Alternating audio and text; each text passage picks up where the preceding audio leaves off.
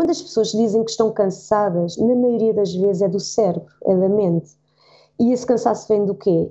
Precisamente do excesso de, de energia mental, porque estão sempre a ruminar. Ou estão a, passar, a pensar no passado, ou estão a pensar no futuro, no se, se, se, ou naquilo que têm que fazer.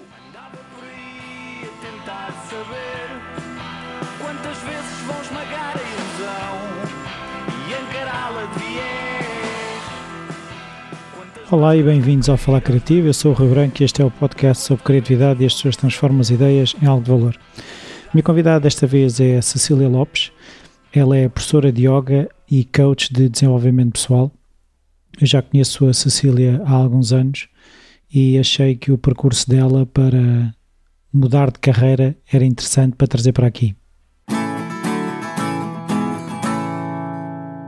Inspirado pelo episódio que fiz com a Cecília, decidi falar com a editora Self, com quem me dou bastante bem, e eles têm um livro muito interessante que é O Caminho da Deusa Guerreira de Etresh Amara. E os ouvintes do Falar Criativo, se usarem o código Falar Criativo, têm um desconto extra de 15% nesse livro. Basta irem ao site da editora Self, editoraself.com, e procurar pelo livro O Caminho da Deusa Guerreira e têm 15% de desconto usando o código Falar Criativo. Olá Cecília, obrigado por eh, teres eh, tirado aqui um bocadinho para conversarmos eh, enquanto eu gravo, porque nós até costumamos conversar, mas eu não costumo estar a gravar, não é? Exato, exato. Olha, Obrigada pelo Então eu vou começar por perguntar a pergunta que faço a todos os, os convidados do Falar Criativo, que é se a criatividade estava presente na tua infância de alguma forma, se havia um familiar engenhocas, hábitos culturais, esse tipo de coisas criatividade estava presente em mim de alguma forma, em, em miúda. Eu nasci na Alemanha e, e, o sítio onde eu vivia tinha muita natureza à volta e isso permitia-me ser bastante criativa. Pronto, era, era um sítio onde eu estava uh, muitas vezes, porque eu tinha um, uma relva muito grande à porta da minha casa, então eu conseguia, eu saía de casa, ia para a relva e, e fartava-me de brincar e ia ser criativa, entrava ali no meu mundo de imaginação e, e era muito bom, gostava imenso. Mas, mas havia, por exemplo, hábitos de ler, ir a exposições, esse tipo de coisas ou não?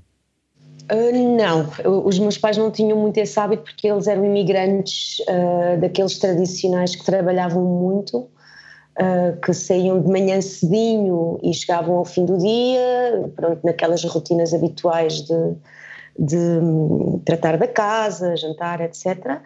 E aos fins de semana, o que nós fazíamos, os meus pais não eram muito dados às exposições, até porque eu não tenho muita noção, mas se calhar era um bocadinho uh, mais caro do que aquilo que eles poderiam pagar, não é? Porque vida de imigrante nos anos 70, 80 não, não era fácil.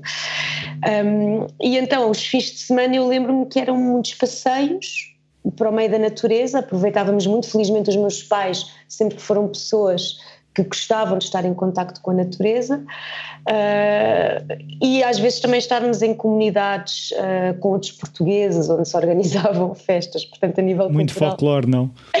Exato, bailarico. E, e, mas era giro porque vinham muitas músicas de Portugal e então nós tínhamos contacto com não com o Kim Barreiros, na altura o Kim Barreiros também não devia andar a cantar. Mas havia Marco Paulo da vida. Exato, Marco Paulo e e ai, aquele, aquele meio Brasil, ele era brasileiro, Roberto Leal. Roberto Leal. Ele é português, mas depois emigrou e. Exato, qualquer coisa. Depois virou aquela coisa híbrida. Portanto, assim, o mais próximo de cultura que eu tinha era isso, na, na minha infância. Certo. Até, e, e, havia desde logo, desde pequena, um sonho de eu quero ser astronauta, eu quero ser cabeleireira, eu quero ser pintora. O que, o que é que, quando perguntavam o que é que tu querias ser? Eu dizia que queria ser escritora. Não sei porque eu gostava de ler, eu adorava ler. Um, uma coisa engraçada foi que eu uh, consegui logo aprender a ler muito facilmente. Eu, quando entrei na escola primária no primeiro ano, assim, das poucas memórias que eu tenho, é da professora ter ficado muito impressionada por eu já saber ler tão bem. Então sempre gostei muito de ler e lembro-me de responder isso. E eu Espera aí, mas lias mesmo... em alemão ou lias em português? Como é que era isso? Em alemão em alemão. Eu, a única, o único contacto que eu nessa altura tinha com o português era em casa. Portanto, eu falava com os meus pais em português, eles faziam questão questão que se falasse em português, uh, mas tudo lá fora era, era em alemão. E, e, pronto, e então quando me perguntavam o que é que eu gostaria de ser, eu dizia sempre que queria ser escritora, não sei porquê. Hoje em dia penso que se calhar eh, já queria, já sonhava com uma casa na praia, não é? Que é que clichê que todos os escritores têm uma casa na praia, se calhar era isso. Não sei. Se calhar não são muitos os que têm, mas pronto, eu, eu não tenho ideia de conhecer muitos que, têm, que tenham casa na praia. Se calhar são ah, só os escritores dos filmes. Um bocadinho, tenta investigar um bocadinho, vais descobrir que. Se calhar são só os que aparecem nos filmes. Se calhar, exato. É isso. há um estereótipo qualquer que é escritor em filme tem casa na praia. Sim. Não, mas eu gostava também de escrever algumas coisinhas, e, mas depois parou. Isto foi até a adolescência, escrevi uma outra coisita, nada de especial. Depois parou. Estranhamente retomei há pouco há pouquíssimo tempo, há poucos meses, assim, a escrita de uma outra, opa, textos pequeninos, não, nada, nada por aí além. Então, e quando foi para escolher eh, aquela coisa que temos sempre que escolher uma área, o que é que tu escolheste?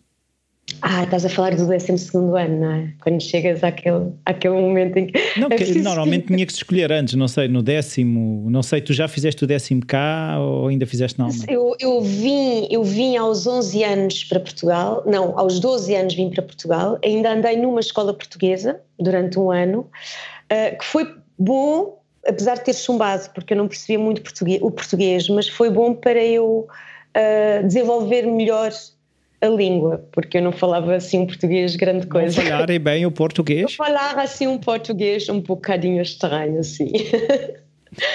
e, epá, e, mas, e havia muitas palavrinhas que eu não, que eu não conhecia. Imagina o que é, Rui, uh, numa aula de matemática, nesta, nesta escola portuguesa, estar a, a perguntar a uma professora de matemática, porque eu não conseguia perceber o problema, o oh, professor, o que é que significa a palavra cujo? E ela ficou a olhar para mim, tipo, como é que eu agora vou explicar esta rapariga que quer dizer cujo, ainda por cima uma professora de matemática, não é? Mas, mas pronto, mas foi bom, foi bom para eu entrar mais facilmente na, na língua portuguesa e depois repeti o sétimo ano na escola alemã e estive lá até o décimo segundo ano. E, e na escola alemã não tinhas que escolher uma área? Tu escolhes ou ciências ou línguas, uhum. não, não são aquelas cinco ou seis áreas que, que as uhum. escolas aqui têm. Uh, portanto, eu escolhi línguas, obviamente, porque eu em matemática era, era, era uma nova.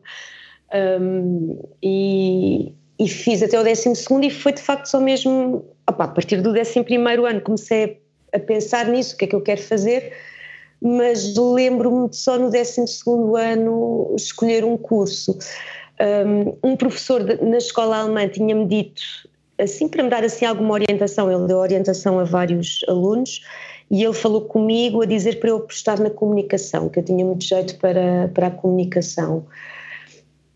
E hum, acabei por ter, depois andei a pesquisar cursos, o que é que haveria, um bocadinho, então o que é que há aí de oferta? E lembro-me de me surgir, eu não sei se foi através de uma colega minha, também andava a ver assim uns cursos como eu, surgiu-me à frente um curso do ISLA que era assessoria de direção.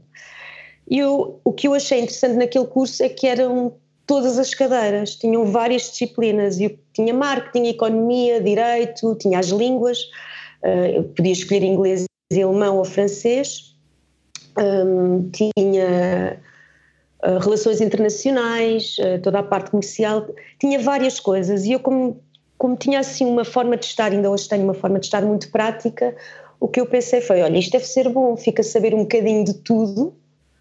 Uh, e pronto, e foi assim, de uma forma um bocado inconsciente, porque eu acho que devem ser poucas as pessoas que chegam ao décimo, ao décimo primeiro, ao décimo segundo ano com, com uma grande certeza daquilo que querem ser, não é? Mas, mas, mas, tu não, não, te, não te vias numa profissão, tu estavas naquela ideia de eu vou estudar, estudar uma coisa que me dá várias possibilidades, mas não havia uma profissão. Não, não tinha assim em mente. O que eu pensei foi: pronto, olha, se calhar como. Eu sabia que tinha que fazer alguma coisa, não é? Porque a gente chega àquela altura, bem, vamos ter que fazer qualquer coisa. E eu não estava realmente muito convicta daquilo que eu queria, daquilo que eu queria fazer. Eu não tinha nenhuma resposta dentro de mim. Ah, eu quero fazer isto. Isso eu não tinha. Uh, e então eu fui prática e pensei, olha, assessora de direção parece-me bem, posso ainda por cima com o alemão posso trabalhar numa empresa multinacional. Um, vejo-me a fazer é tentar imaginar-me, ok, imagino-me sim, imagino-me a fazer isso, tem a parte da comunicação. Claro que no meu filme idealista estava-me a ver já numa empresa hiper mega, não é? Eu a ser super importante, como uma assessora de um diretor todo muito importante. Mas não te vias a, a ser a diretora? Mas não te imaginavas, não. não. Nessa altura não tinha nada a ideia de que poderia saber liderar, não, não, tinha, não tinha de toda essa confiança em mim. Era, por isso eu acabei por escolher algo que também encaixava. Eu, eu ok, é para receber ordens, tudo bem, é para receber ordens, pronto, é para peçam para fazer estas coisas e eu faço, tudo bem. Não, não tinha essa confiança em mim uhum. ainda. Então, então, e como é que foi uh, depois? Uh, acabaste a tua formação no Isla e foste fazer o quê? fui trabalhar como. Foste conquistar o mundo sendo assessora. sendo assessora. Não, não começas logo como assessora, começas como uma secretária ou como uma assistente administrativa ou coisa, coisas assim, não é?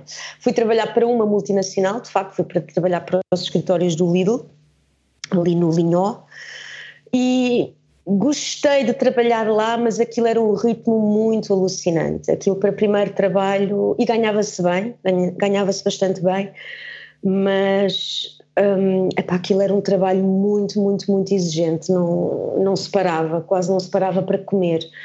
E tive lá quatro meses e, e depois saí de lá um bocadinho, um bocadinho farta daquilo, com mais experiência, assim, pela primeira vez.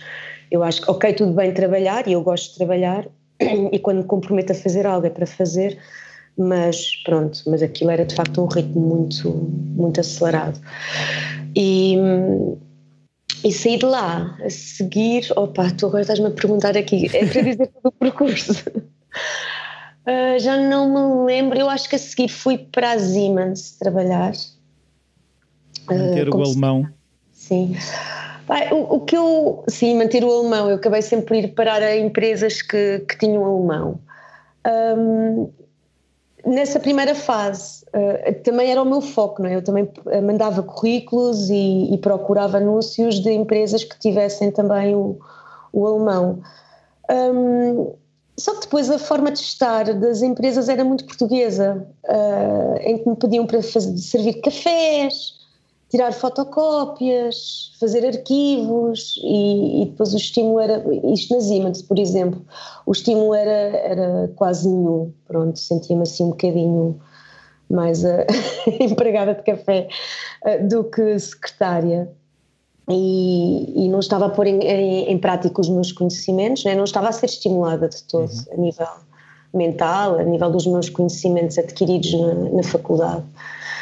E depois da Siemens soube de uma oferta de trabalho uh, em que pediam tradutores de alemão.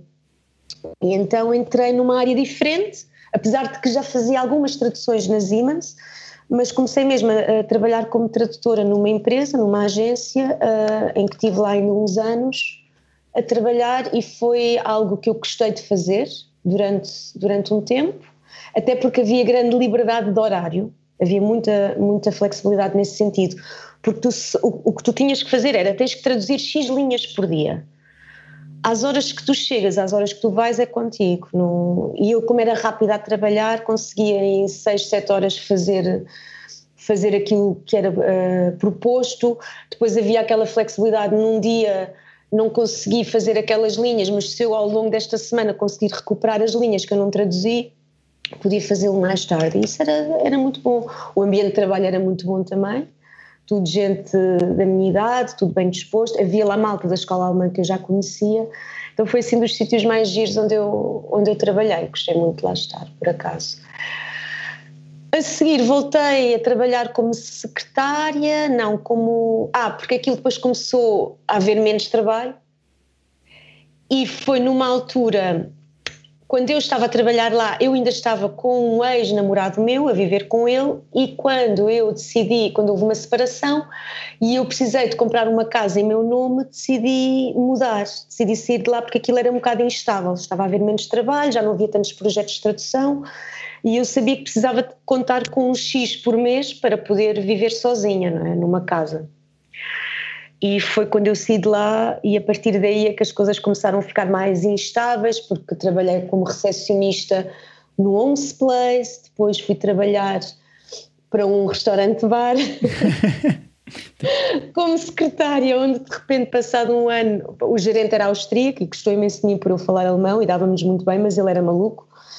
Um, e às tantas pôs-me a trabalhar lá às sextas à noite também, porque confiava em mim para fazer a parte da caixa, para receber o dinheiro. Então, imagina eu como secretária Viraste durante gestora. o dia. Secretária durante o dia e depois à sexta à noite uh, eu tinha que lá estar para, para receber o pagamento do pessoal que já estava mais ou menos uh, tocado, não é? Com a bebida.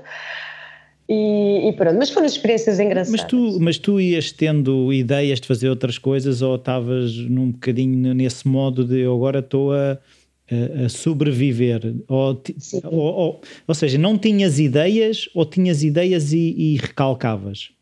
Tipo, não, não pensavas não nisso? Tinha, não tinha ideias, não pensava nisso. Sabes que tive uma, uma vivência em, em casa dos meus pais onde eu não tinha assim grande liberdade e quando eu saí de lá, um, quando eu decidi ser independente, o meu maior foco era ganhar o suficiente para poder pagar todas as contas, para poder viver sozinha e independente. E então, durante todos esses primeiros anos, eu estava realmente só mesmo a desfrutar da independência, de, de estar por minha conta, uh, do, sei lá, de sair de uma relação e entrar noutra relação, de namorar, de passear, de, de poder fazer uma viagem. Portanto, eu estava muito virada ainda para isso, não estava não estava ainda virada para mim, ainda estava a desfrutar do, do mundo novo, uhum. não é? sair de casa dos pais, eu saí aos 25 anos, 24, 25 anos, portanto até aos 30 e pouco, sim, até aos 30 mais ou menos, 29, 30, eu estava realmente só a desfrutar dessa liberdade de, de ser independente. Sim. Financeiramente. E eu acho que a seguir uh, foste para um sítio onde nos conhecemos, se não me engano. E eu tenho a ideia que tu ainda fazias traduções nessa altura, não fazias? Além de, do trabalho que tinhas eh, onde nós estávamos, Uh, sim, uma ou outra ocasional, sim, ainda fazia uma, uma traduçãozinha ou outra. Um, mas sim, foi exatamente isso. Foi depois desse sítio onde eu trabalhei, em que, no, no restaurante bar, não é? Que era em Oeiras.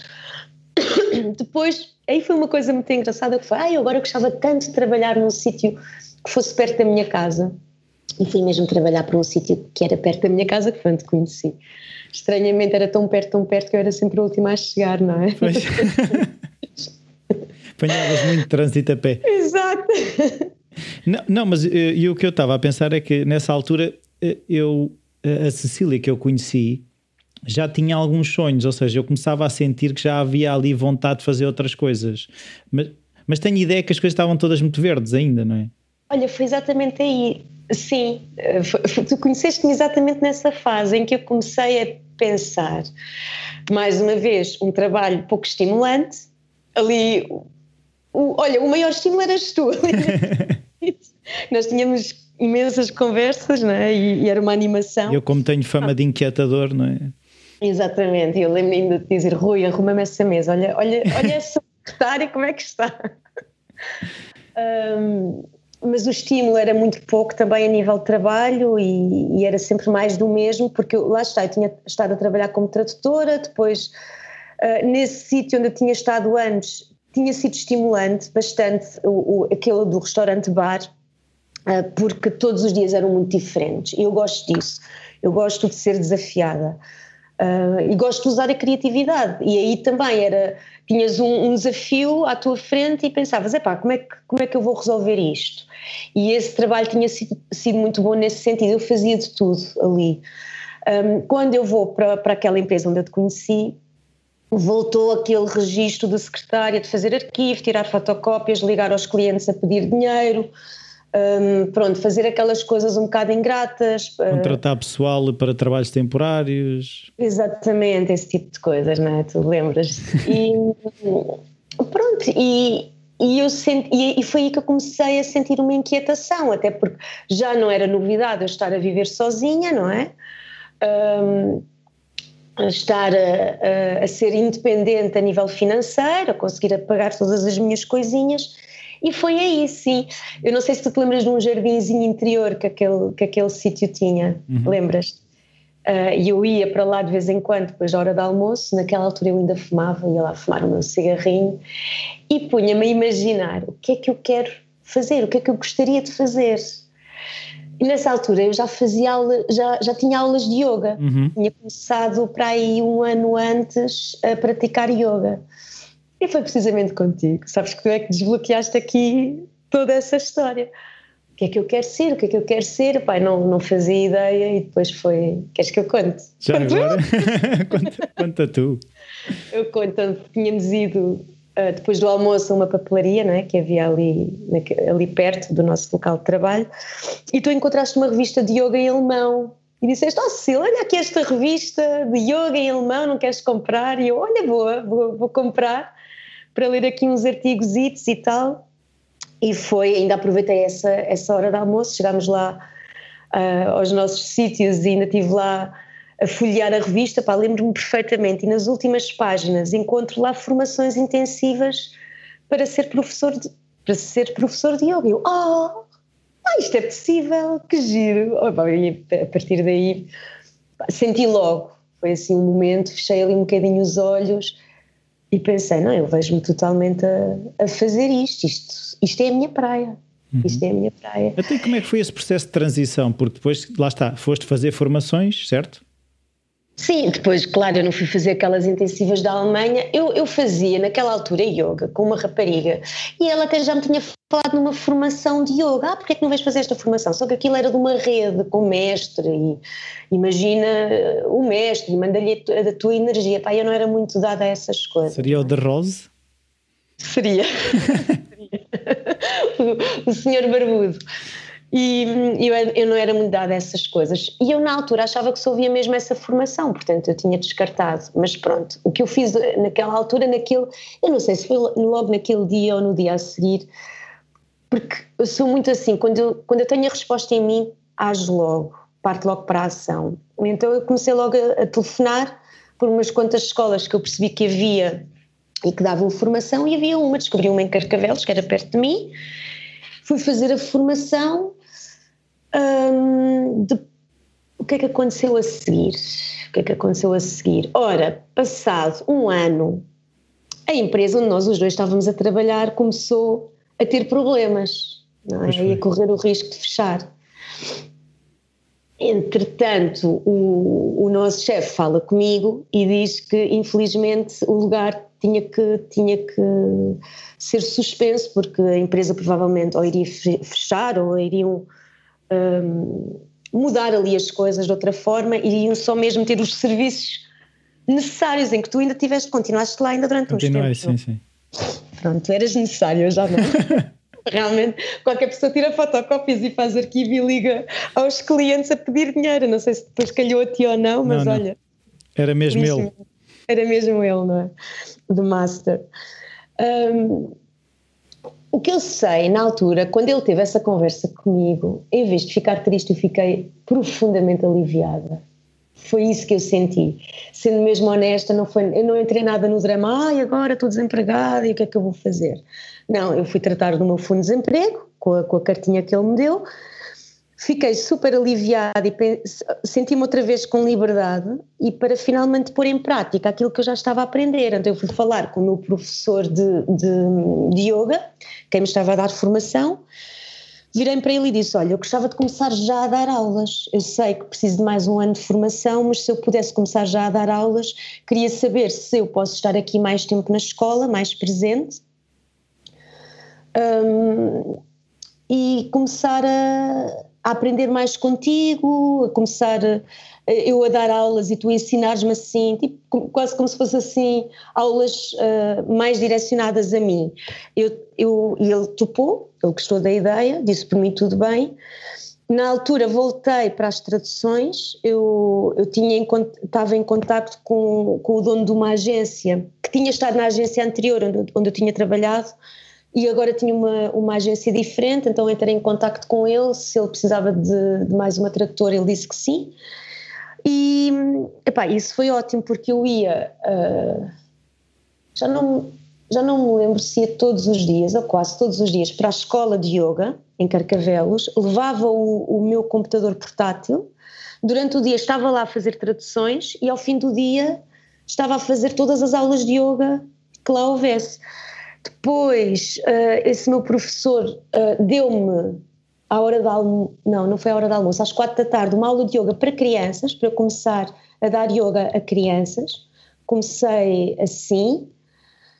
Um, e a primeira oportunidade que eu tive foi logo em agosto, portanto, isto foi dois ou três meses depois de eu estar ali na escola. Em agosto, eu substituir as aulas dele ele ia de férias e se eu, ele reduziu o horário e se eu podia ficar com as aulas dele, que eram duas aulinhas, por, um, dois dias por semana, acho que eram duas aulas, eu e outra rapariga, intercalado. E foi assim. E aconteceu assim. Aí há, um, há, quase um salto que, pronto, do meu ponto de vista inseguro, que é de repente tu estás num, a começar no yoga e de repente atiras-te para a frente, olha, não tens umas aulas para eu dar em que é que tu acreditavas ou o que é que tu pensavas para eu consigo dar aulas e ninguém vai questionar a minha capacidade de dar aulas? Foi muita vontade, partiu muito da vontade, porque estava mesmo a ver, a ter essa capacidade. Eu, quando fazia aulas com aquela outra rapariga do The Rose, um, essa, essa linha de yoga uh, tem um discurso muito decorado e eu lembro-me de estar a fazer aulas com ela, ainda foi mais do que um ano, epá, em que às tantas é sempre a mesma lenga-lenga, e o que eu pensava foi, pá, eu, eu lembro das vezes estar ali a fazer as aulas de yoga com ela e pensar, pá, fogo, eu também podia fazer isto. E com toda a tranquilidade. Um, e se calhar até, em vez de estar a dizer isto, se calhar até diria aquilo. Portanto, eu acho que as coisas não acontecem de repente. Eu agora é que eu estou a trazer isto à consciência, mas ali já tinha havido, de alguma forma, já se estava a começar a construir, a construir em mim uma certeza de que eu iria ter essas capacidades. Um, e depois, continuando a fazer aquela formação, a aprofundar uh, o conhecimento, não é? Tanto na parte filosófica do yoga como na, na parte prática, um, tu também vais tendo vais tendo prática, não é? Vai, vais começando a, a, a treinar. Tu, tu, estás precisamente a aprender a dar as aulas de yoga, então tu vais também tendo aos poucos alguma segurança. E opa, de alguma forma senti que eu tinha jeito para aquilo. Uh, e não era só vontade, era que tinha jeito. Agora, eu, paralelamente a isso, também tinha uma grande insegurança, eu era muito envergonhada. E então eu lembro-me dessas tais primeiras aulas de yoga em agosto, não é?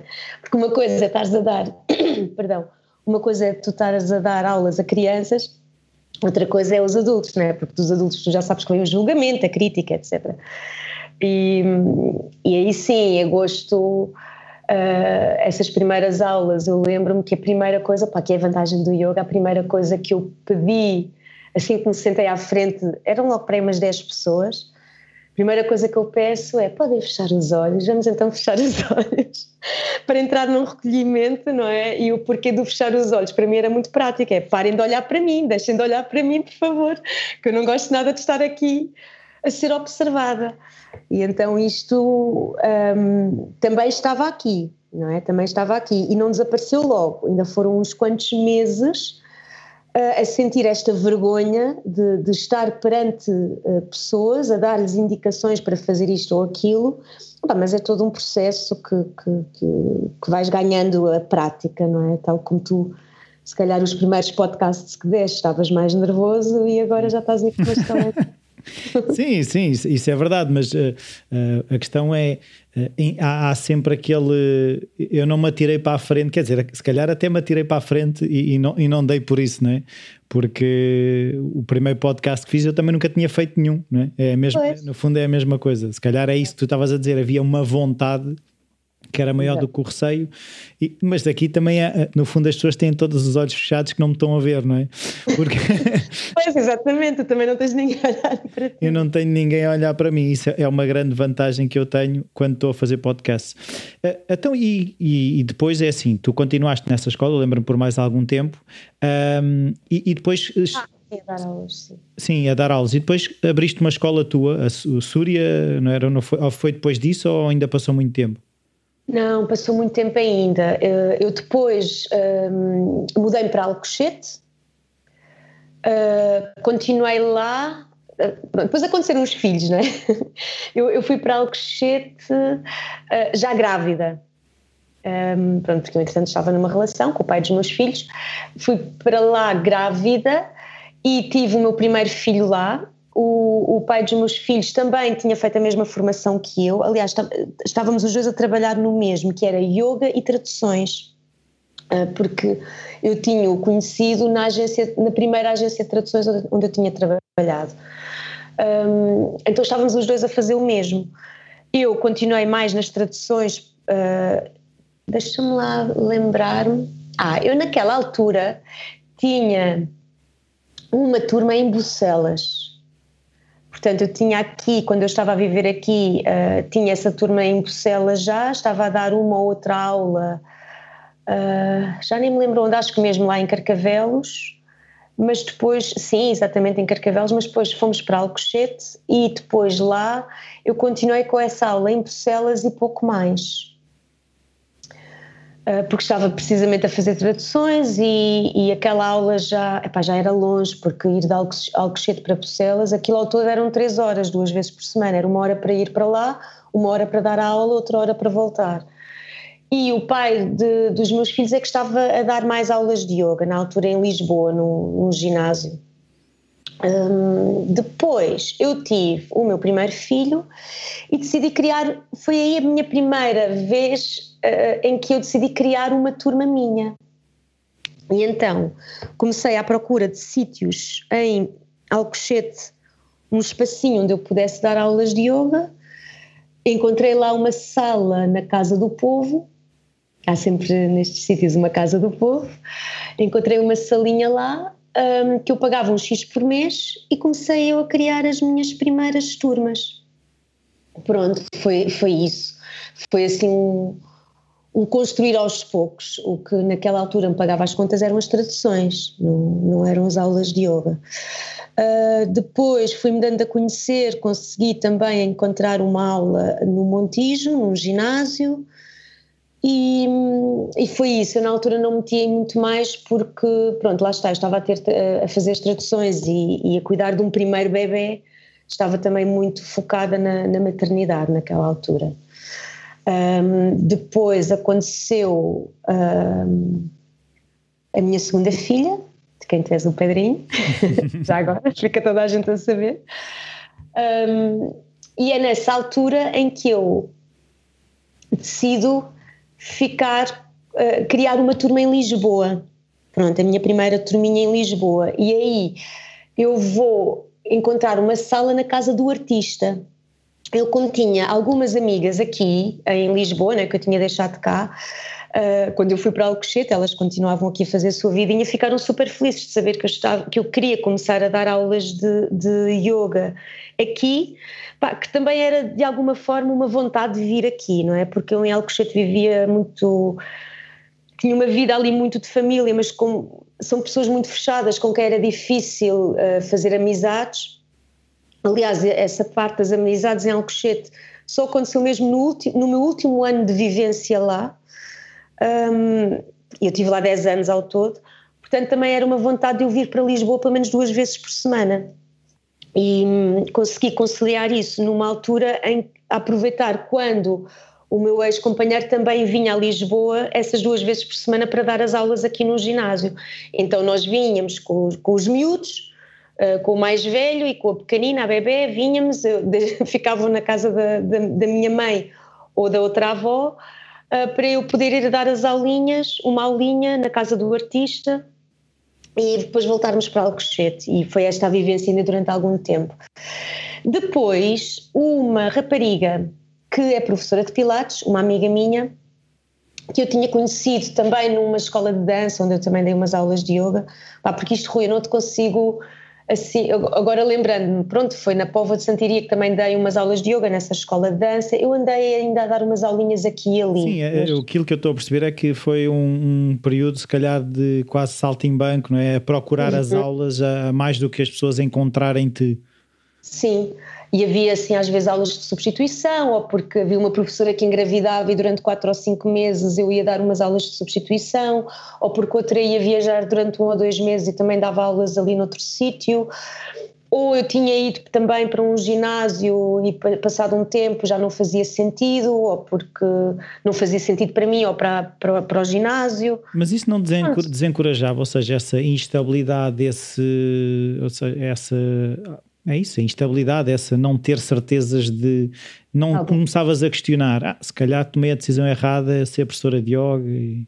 Não, isso nunca me passou pela cabeça. O, o que me trouxe, eu de facto senti um bocadinho essa instabilidade uh, foi por isso que eu decidi criar uma turma minha. Eu acho que foi precisamente por isso e também porque estava sempre a conduzir, porque epá, naquela altura eu sentia mais, mais uma motorista do que uma professora de yoga, não é? Porque passava a vida a pegar no carro, a ir para aqui, para ali, para dar aulas de yoga. Quando eu comecei outra vez mais, porque houve uma altura em que eu reduzi mesmo ao mínimo por causa do, dos meus filhos. E, e aí focava mais nas traduções, mas lá está, eu sabia que, epá, eu também não quero voltar a viver das traduções e estar aqui um dia todo enfiada em casa, eu naquela altura já fazia as traduções a partir de casa, por mais confortável que seja, não é isto que eu quero fazer. Então, uh, chega uma altura em que essa tal instabilidade que tu dizes de, de, ora estou num sítio, depois já não estou, depois estou noutro, depois já não estou, veio a vontade de criar um, um, espacinho meu onde eu pudesse regularmente receber pessoas para, para lhes dar as aulas de yoga. Entretanto, sou convidada por uma amiga minha que, que era professora de Pilates para, juntamente com ela, abrir um espaço uh, em que ela dava o Pilates e o yoga. A renda era muito baixinha, ela tinha conseguido ali uma, uma grande oportunidade e, e foi aí o primeiro sítio assim mais espaço aberto não é, para o público. E isso foi também durante. Não chegou um ano, foi um ano letivo, porque depois de repente o senhorio decidiu uh, aumentar para mais do dobro o, a renda daquele espaço, pá, que não dava nem para mim nem para ela. Estávamos as duas também início de família, ela já tinha uma filha crescida, mas também já estava, estava grávida de outro bebê. E então, pronto, sabíamos que não podíamos estar a gastar muito mais do que aquilo e, mas fiquei com o bichinho. E é aí sim que eu decido procurar outro espaço um, em Algés, vou parar a Algés, onde eu encontro um espacinho também com uma renda simpática que, que acabo por abrir. Sim. Uhum. E, que foi onde se fez a primeira entrevista do Ricardo Araújo Pereira que eu fiz, foi lá. Na minha hora de almoço eu disse, onde é que eu, aqui perto, aqui perto, onde é que eu, depois lembrei-me, olha, não me emprestas ali aquilo durante um bocadinho? Exatamente, e tive pena não poder ser eu a abrir a porta e conhecer o, a figura, foi, foi o meu ex-companheiro, foi o pai dos meus miúdos, que, que o conheceu, que o achou muito simpático e acho que fluiu tudo muito bem, não é? Correu tudo muito bem. E, exatamente.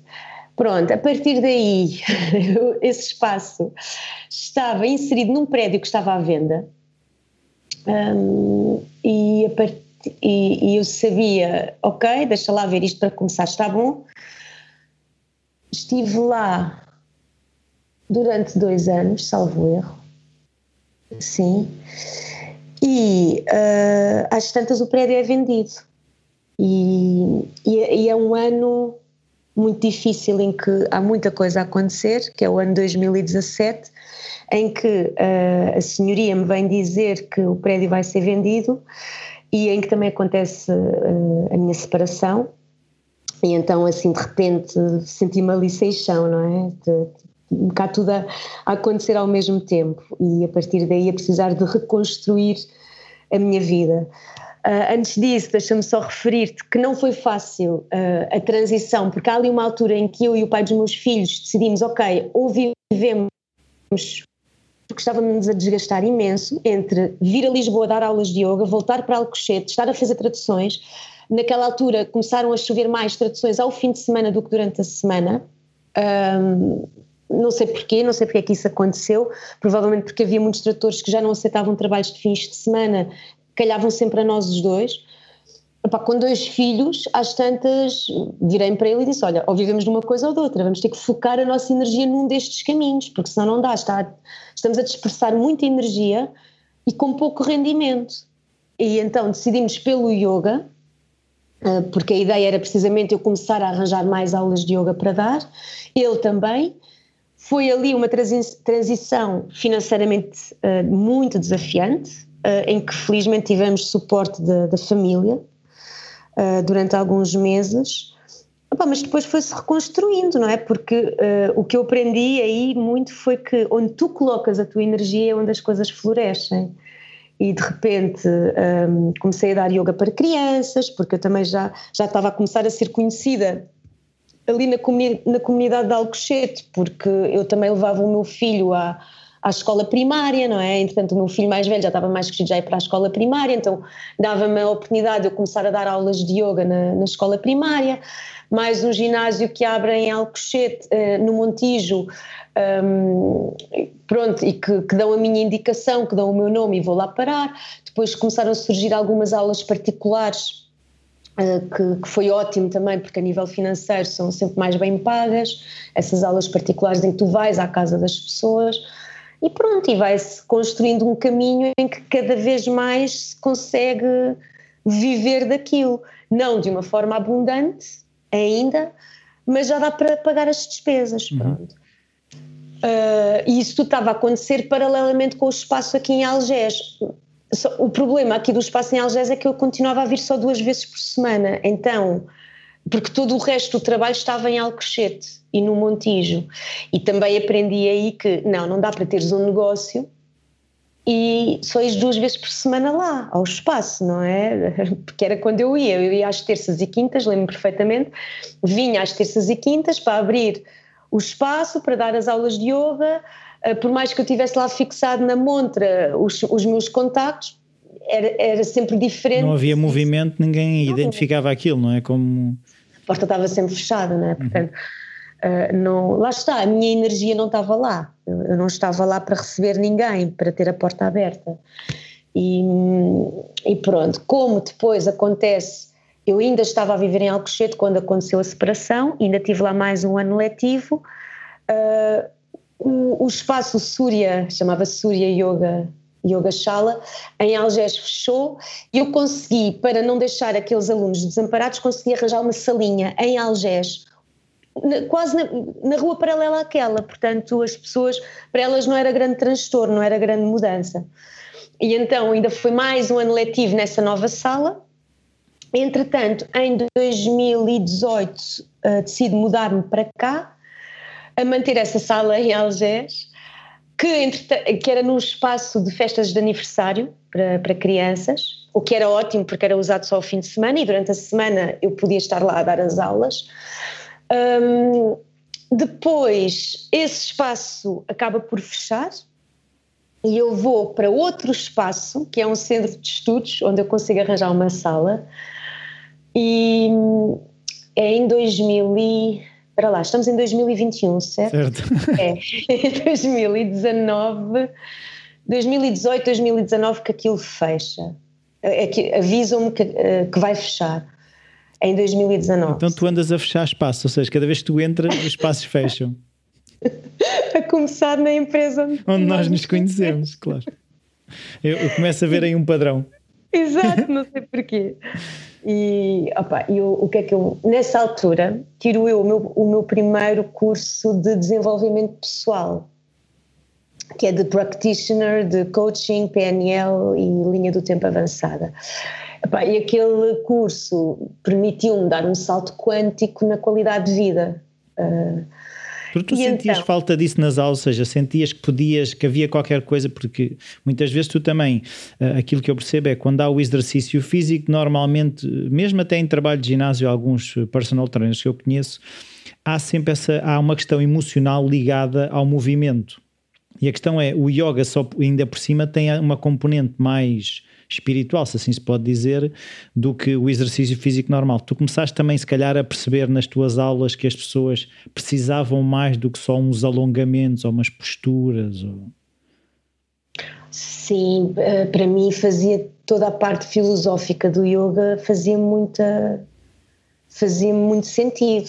Uh, nunca encarei o yoga como uma atividade física, sempre encarei o yoga como uma com uma ferramenta de muita consciência, de tu, de tu poderes estar ali num espaço em que estás, em que tens a oportunidade de estar em contato contigo mesmo, encarares-te.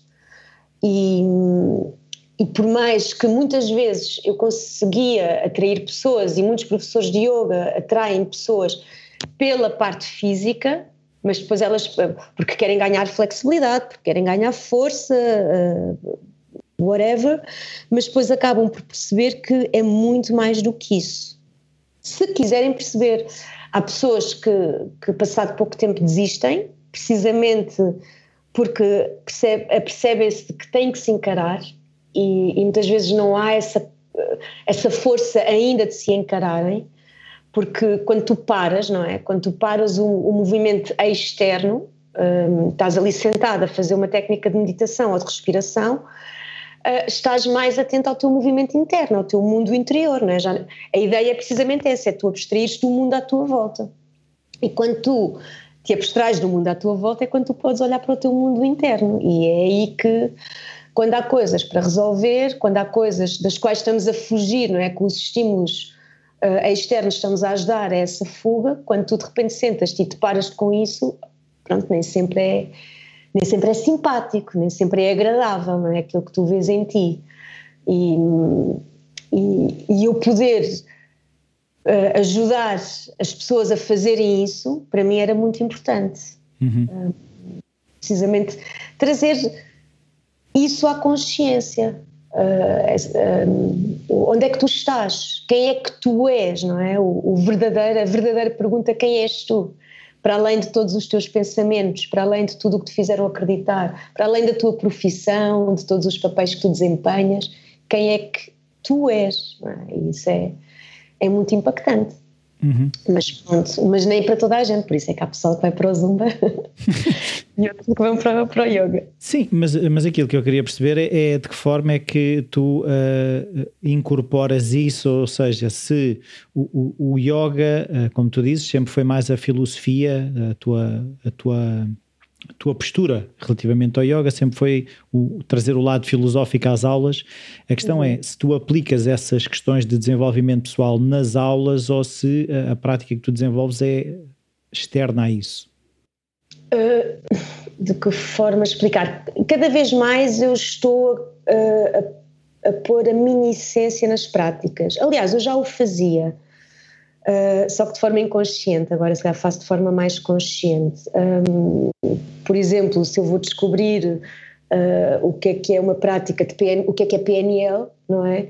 Ou o que é que é o coaching, quando eu aprendi o que é que isso era, eu percebi, ai que giro, eu até já fazia isto, eu até já punha isto em prática, eu até, eu nas aulas até já uh, ressignificava as coisas, ou, ou, até já criava uma empatia natural, não é? Que é o rapport, que, que vão buscar um termo técnico, eu até já criava esta empatia uh, com as pessoas, porque muitas vezes depois das práticas de yoga, uh, as pessoas vinham ter comigo, uh, ou para ouvir um pouco mais, ou saber a minha visão acerca de qualquer coisa, ou para me dizerem precisamente que eu tinha dito qualquer coisa numa aula que, que, que lhes tinha feito cair uma ficha, ah, sei lá, eu, eu, houve pessoas que me disseram que decidiram tirar um curso por causa de qualquer coisa que eu disse numa aula em que eu estava inspirada e, e, e disse algo, não é? Porque para mim fazia parte, essa parte filosófica da coisa, o, o, o filosófico e também da minha essência, não é? O acreditares em ti, o, o, o ao encontro daquilo que tu queres, daquilo que tu gostas e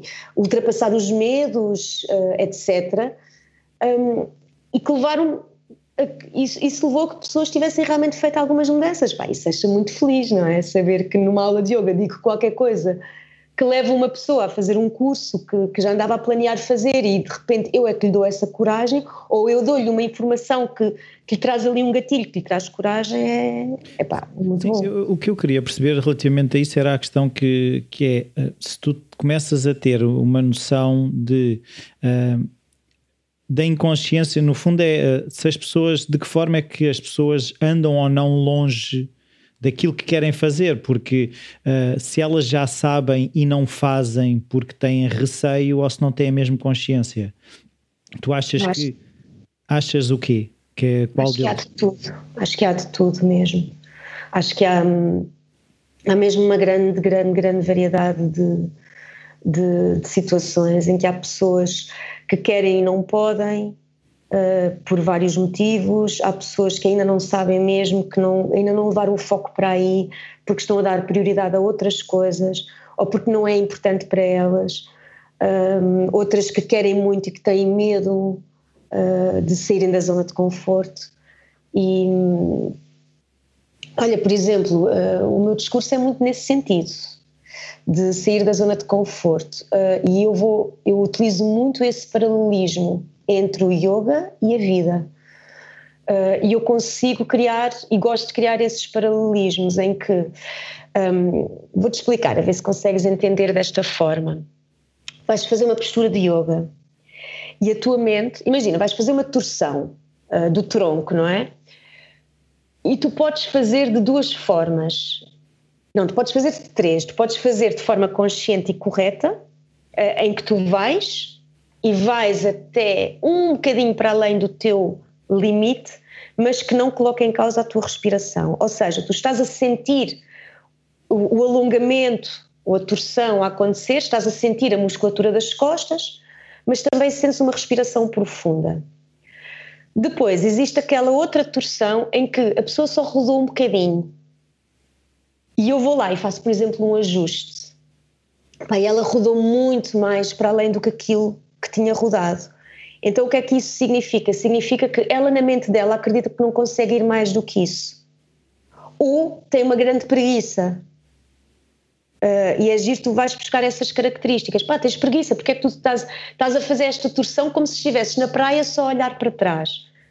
Se eu te digo para rodar o tronco, roda lá, roda lá o tronco. Ah, afinal consegues ir muito mais longe. E não foste porquê?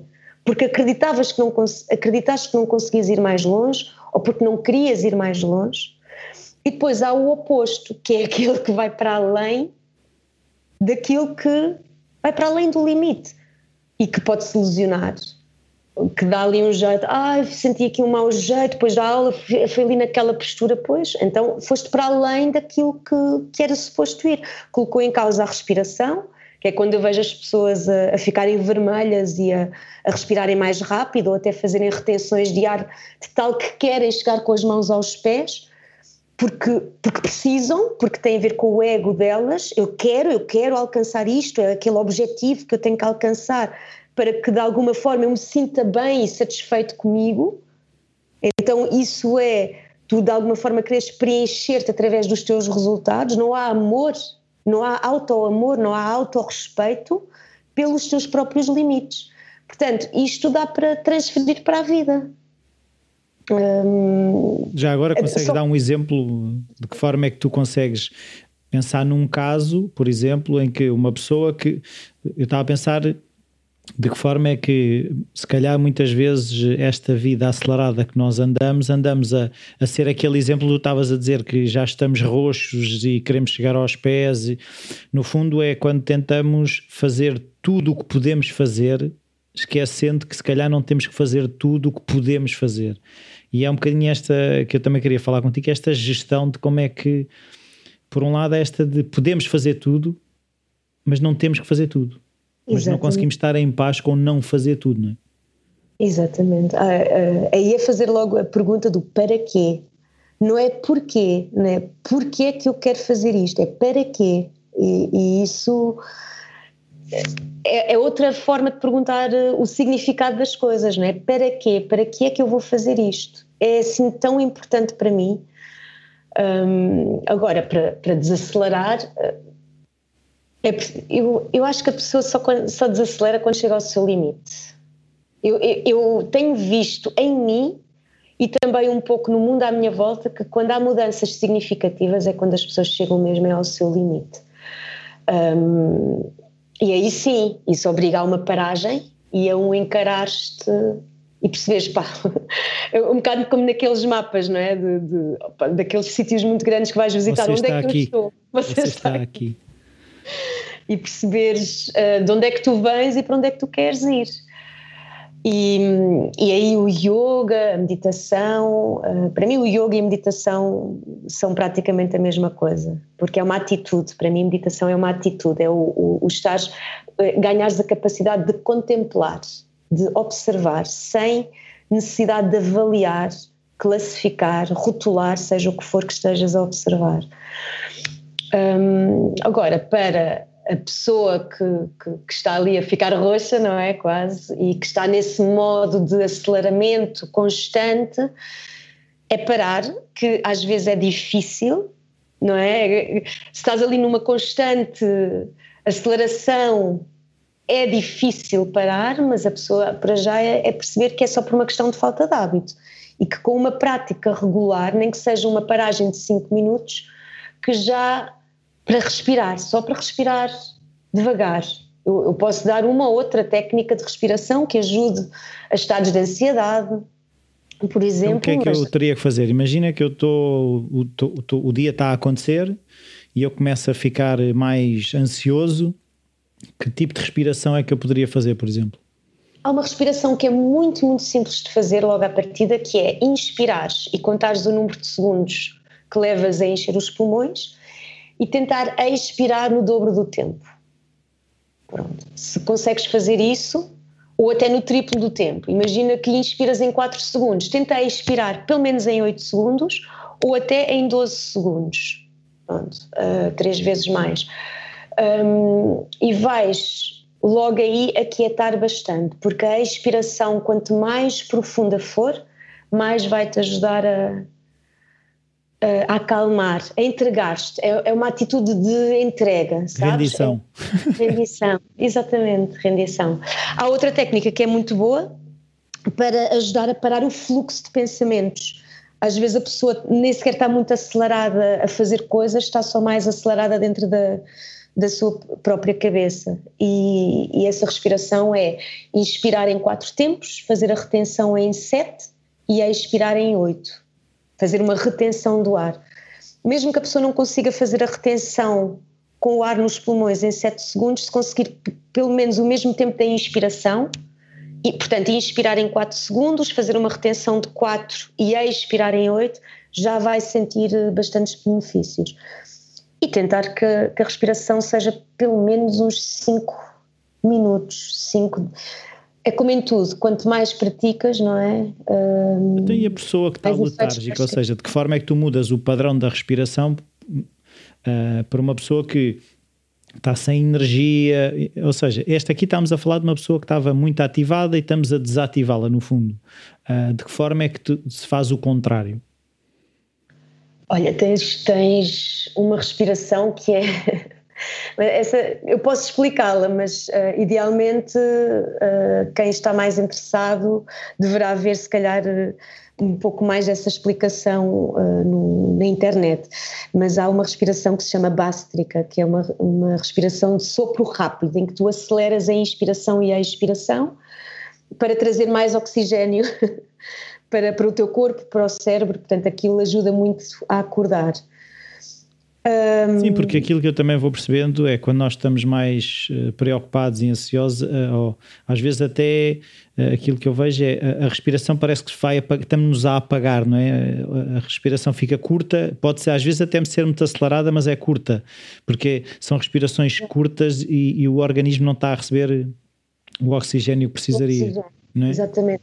É assim, quando tu falas em cansaço, na maioria das vezes esse cansaço é mental raramente é um cansaço físico, porque esse cansaço físico até é bom, ou porque trabalhaste bastante aí, ou porque tiveste a fazer uma corrida, ou porque, não é, tiveste a usar o corpo. Quando as pessoas dizem que estão cansadas, na maioria das vezes é do cérebro, é da mente. E esse cansaço vem do quê?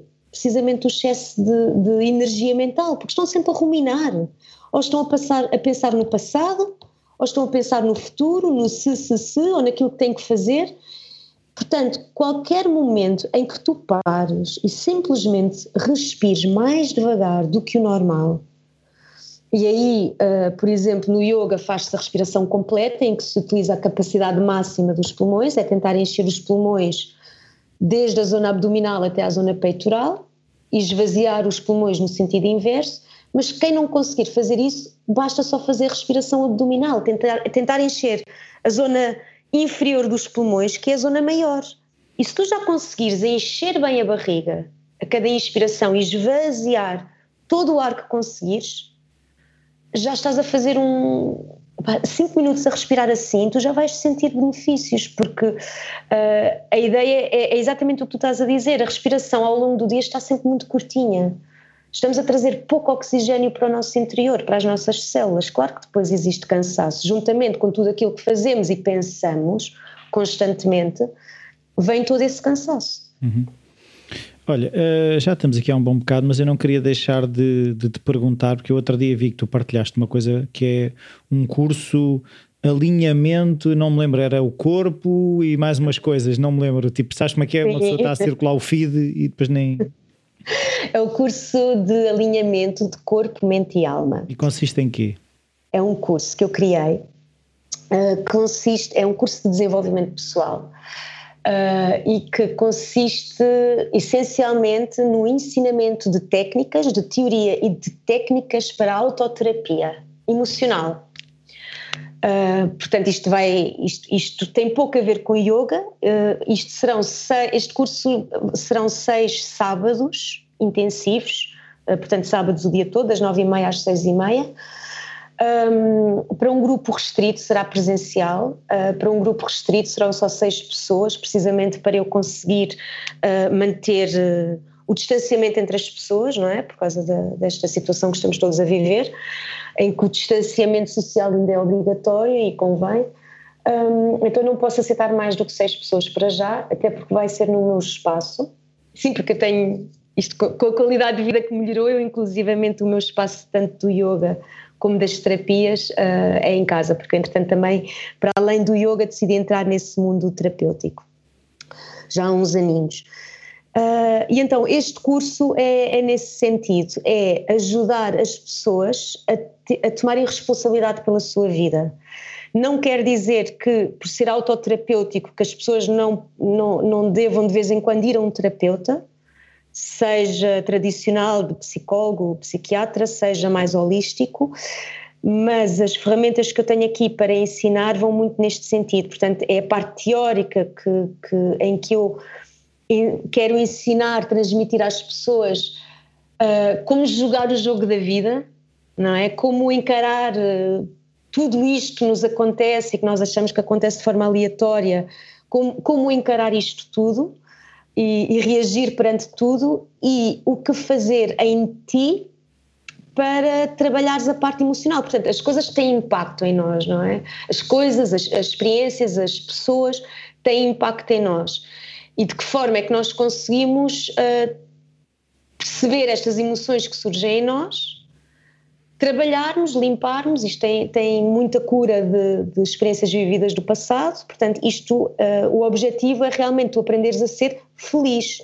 dentro da tua pele, dentro de ti, sentiste bem com a pessoa que tu és, trabalhar o poder pessoal, trabalhar muito o amor por ti próprio, para cada vez menos dependeres do reconhecimento do, do exterior, de, para cada vez menos tu próprio entrares num, num hábito de julgar os outros, uh, vais de uma forma natural deixar de ter essa necessidade. E é engraçado tu falares nessa questão da, da, da autocompaixão e do amor. Uh, ainda outro dia estava a ouvir uma, uma entrevista de, não, não sei se acho que foi do Tim Ferriss, mas é em que ele estava a falar com o convidado e, e, o convidado também estava a dizer mesmo isso que é o, o, uh, o auto-amor e a autocompaixão não é um nice to have, it's a must have. Ou seja, as pessoas acham, acham que é uh, de, no, no fim de tudo, se lá tiver, não é mau. A questão é, não há tudo o resto, ou o tudo o resto é um bocado nasce torto, se não nascer a partir daí, não é? Eu, eu vejo pela minha própria experiência, foi, foi nestes últimos anos em que eu percebi, quer dizer, nós, nós estamos sempre em evolução de alguma forma, não é? A vida vai-nos sempre apresentando situações uh, e pessoas uh, para nós, uh, de alguma forma, ultrapassarmos, não é? Principalmente as situações, de alguma forma, retiramos sempre uma aprendizagem. Nestes últimos anos, eu fiz esta viagem de uma forma muito mais consciente e muito mais impactante. E o, o que eu aprendi foi que pela experiência, eu não estava à espera. Eu própria, há, há, há uns bons anos atrás, tinha apontava um pouco o dedo às outras pessoas, não é? E julgava se calhar as outras pessoas, ah, porque este tal e aquele tal, etc. E também com isto eu própria tinha mais vergonha de me expor, não é? Eu não tinha poder pessoal, porque eu achava tal como eu faço julgamentos às outras pessoas, essas pessoas também me vão julgar a mim no momento em que eu falar disto ou daquilo. E depois como é que eu me vou sentir, não é? E hum, o que é que eu percebi? Que aquilo que eu julgava nos outros era aquilo que eu também tinha em mim, de alguma forma, e que não estava a conseguir aceitar. E então aí, que é a tal viagem que eu digo, é uma viagem muito profunda que, que eu fiz ao meu interior e ok, então deixa-me lá encarar estas sombras, não é? Esta caca toda que eu tenho aqui dentro e que, que só vejo nos outros e que não vejo em mim. E quando tu vês, ou melhor, eu vou falar na minha pessoa, quando eu vejo estas coisas, encaro uh, começo a ressignificá-las, começo a aceitar que as tenho, a perdoar-me a mim própria e a libertar, um, começa a crescer cada vez mais um amor por mim mesma, um verdadeiro amor em que eu não estou de costas viradas para mim, eu estou virada para mim, em que eu, em que eu me permito ser a minha própria mãe, que me acolhe.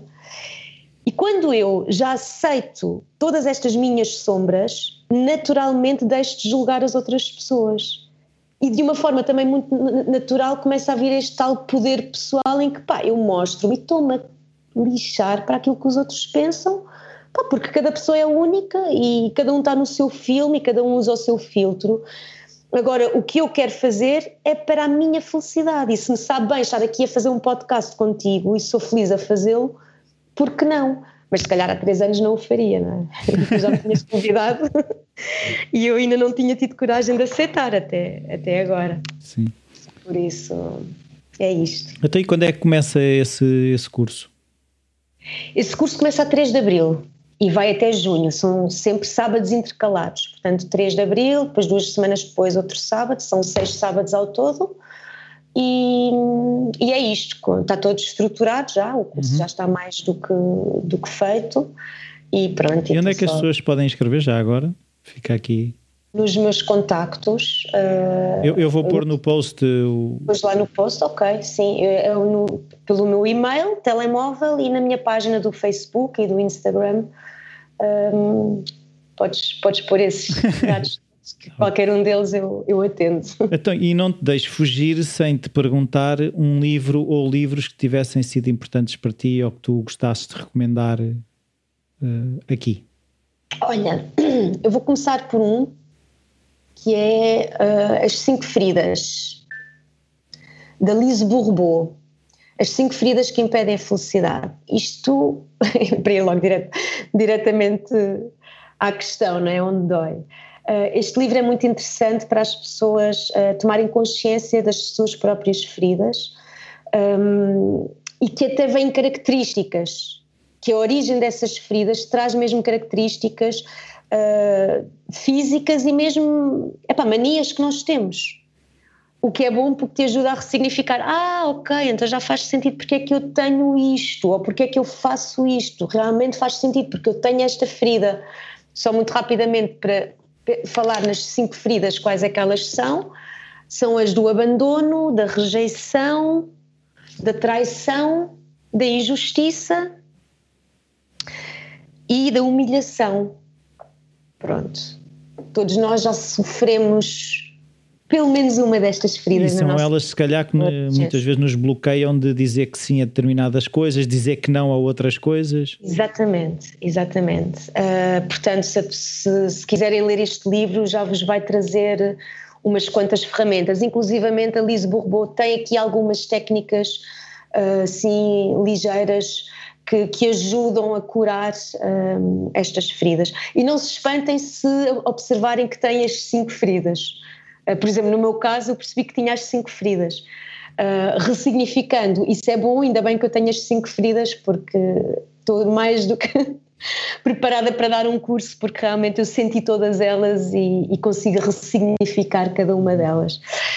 Depois há outro um, dentro da metafísica do corpo, uh, que também foi algo que eu desenvolvi juntamente com o yoga, não é? Porque o yoga também tem a parte física, e o que eu percebi foi que um, grande parte das causas físicas tem causas emocionais por trás.